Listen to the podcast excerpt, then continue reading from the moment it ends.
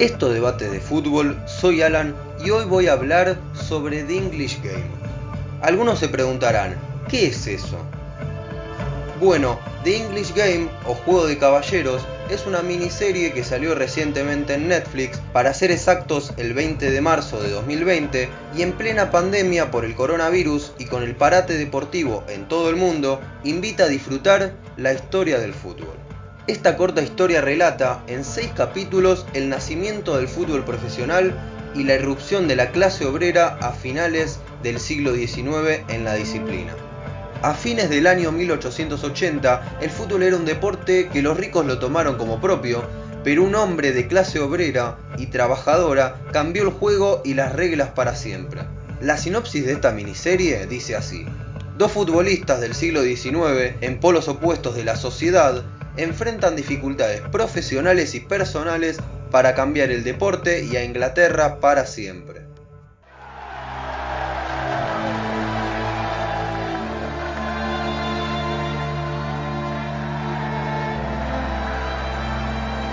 Basado en hechos reales, esta serie cuenta la historia de Fergus Sutter, el albanil que pasó a la historia por convertirse en el primer futbolista profesional. El principio de su carrera como jugador la llevó a cabo en el Patrick de su Escocia natal, pero después se mudó a Inglaterra al ser contratado por el Darwin. Junto a él llegó un Jimmy Love, mejor amigo de Fergus, que iban juntos a todas partes y a todos los equipos. También cuenta la historia de Arthur Kinard, que fue un futbolista y banquero británico.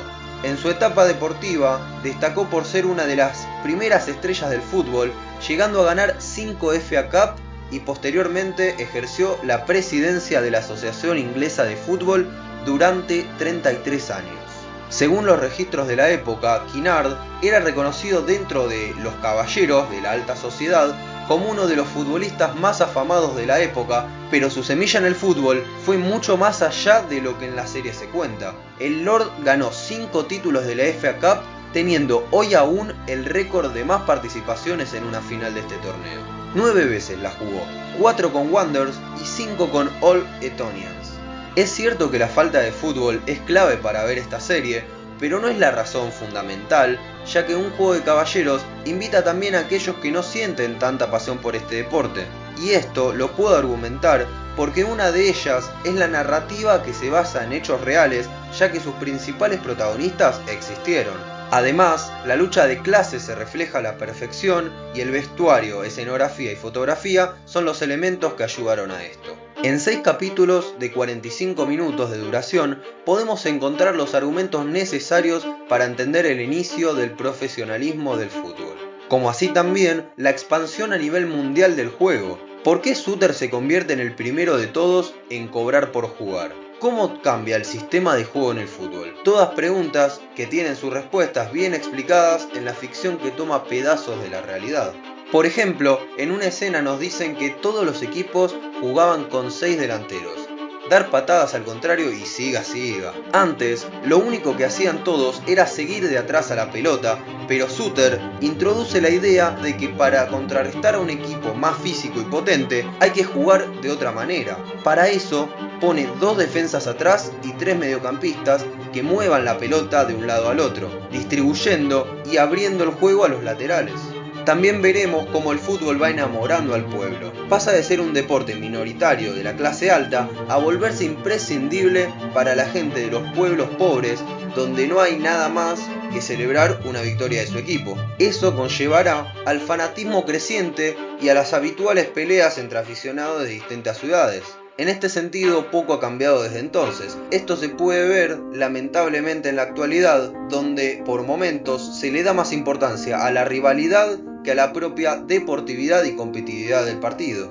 Otro aspecto futbolístico que se plantea con mayor profundidad en un juego de caballeros es el tema de la profesionalización de los jugadores. Hasta entonces nadie cobraba por jugar, no lo necesitaban porque solo lo practicaba la gente pudiente. Al crearse equipos en zonas industriales y pobres, se plantea la idea de que puedan cobrar un salario en contra de las normativas. El gran avance hacia el fútbol moderno que plantea la serie finalmente ha sido la pérdida del espíritu de la competencia. Los jugadores merecen jugar en igualdad de condiciones, pero al no regularse el tema financiero a nivel clubes, vuelven a ser los que más dinero tienen los que terminan ganando los campeonatos. Esto también habla un poco de las diferencias entre clases sociales que se vivían en la época, donde luchan los ricos contra los pobres, los opresores contra los oprimidos. Me resulta interesante como parte del contexto, sobre todo cuando nos muestra la lucha de los trabajadores por sus derechos laborales ante las decisiones de recortes salariales de los empresarios, que al exigir sus derechos e igualdad de condiciones, la presidencia que era controlada por personas de la alta sociedad no les hacen caso y estos hacen huelgas y manifestaciones.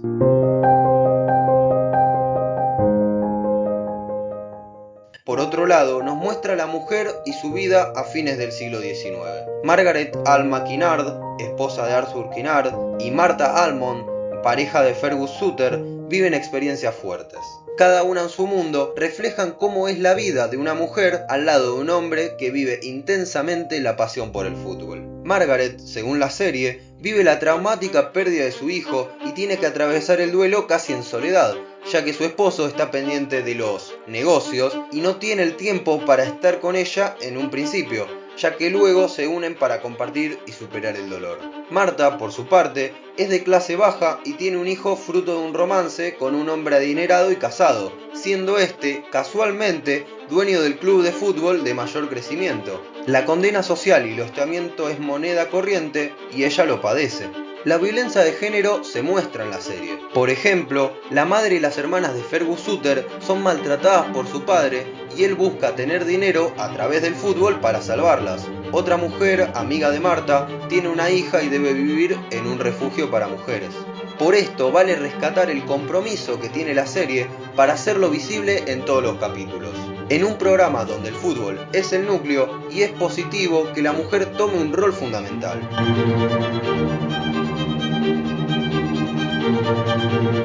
Mi conclusión de todo esto es que un juego de caballeros o de English Game, con el fútbol como telón de fondo e inspirándose libremente en algunos personajes que existieron en la vida real, como los futbolistas Fergus Suter y Jimmy Love, la serie trata sobre el honor, la amistad, la lealtad, el sacrificio y las diferencias sociales. Muchos son los interrogantes que nos podemos plantear. ¿El bueno triunfa sobre el malo? Tal vez el camino recorrido en The English Game nos lleve por ese lado, pero el papel fundamental que tiene Arthur Kinard, el caballero que pudo ver el futuro del fútbol y cambiar para siempre las reglas que solo eran de pertenencia de las élites, como también Fergus Suter, que viene de abajo y llega a la cima, nos muestra cómo el fútbol, que solo pertenecía a la clase alta, es de todos.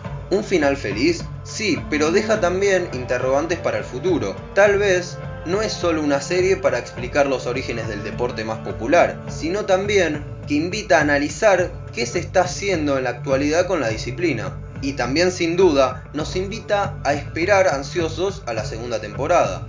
El fútbol es y será universal. Y con eso nos despedimos. Espero que les haya gustado este análisis de la miniserie de English Game. Me escucharán en un próximo podcast. Esto fue Debates de Fútbol.